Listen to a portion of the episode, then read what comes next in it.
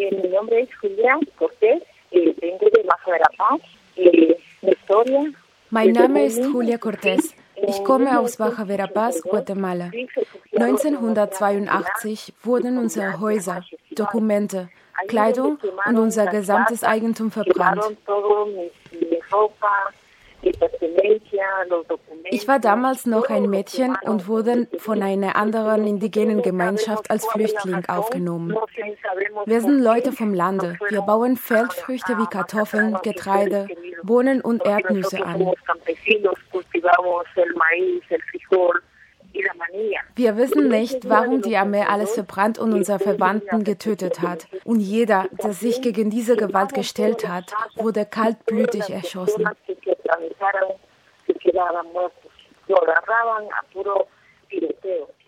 Ich war 15 Jahre alt, als meine Schwester und mein Vater umgebracht wurden. Meine Mutter und ich sind allein und traurig zurückgeblieben.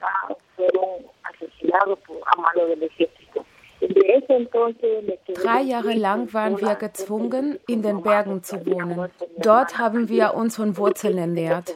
Uns war bewusst, dass wir nichts mehr hatten und deshalb dort bleiben mussten.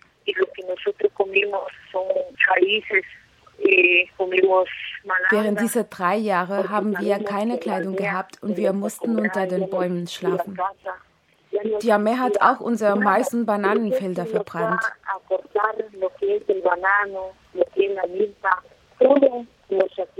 Meine Mutter und ich haben sehr viel gelitten und bis jetzt kämpfe ich noch darum, Gerechtigkeit zu bekommen.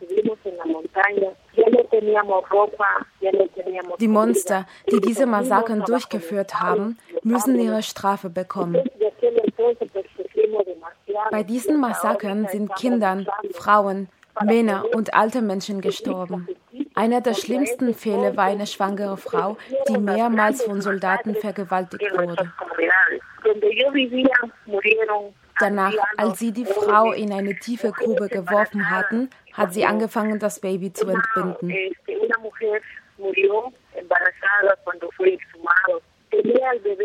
Wegen dieser schrecklichen Geschehen kämpfen wir für Gerechtigkeit, damit die Verantwortlichen dieser Morde zur Rechenschaft gezogen werden können.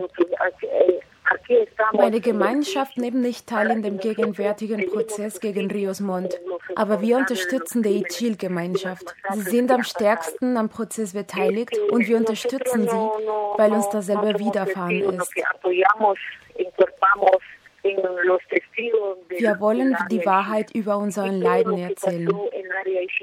igual sufrimos también y por eso estamos aquí en el juzgado para pedir justicia y para poder dar la verdad, aclarecer nuestra historia y los sufrimientos que hemos pasado.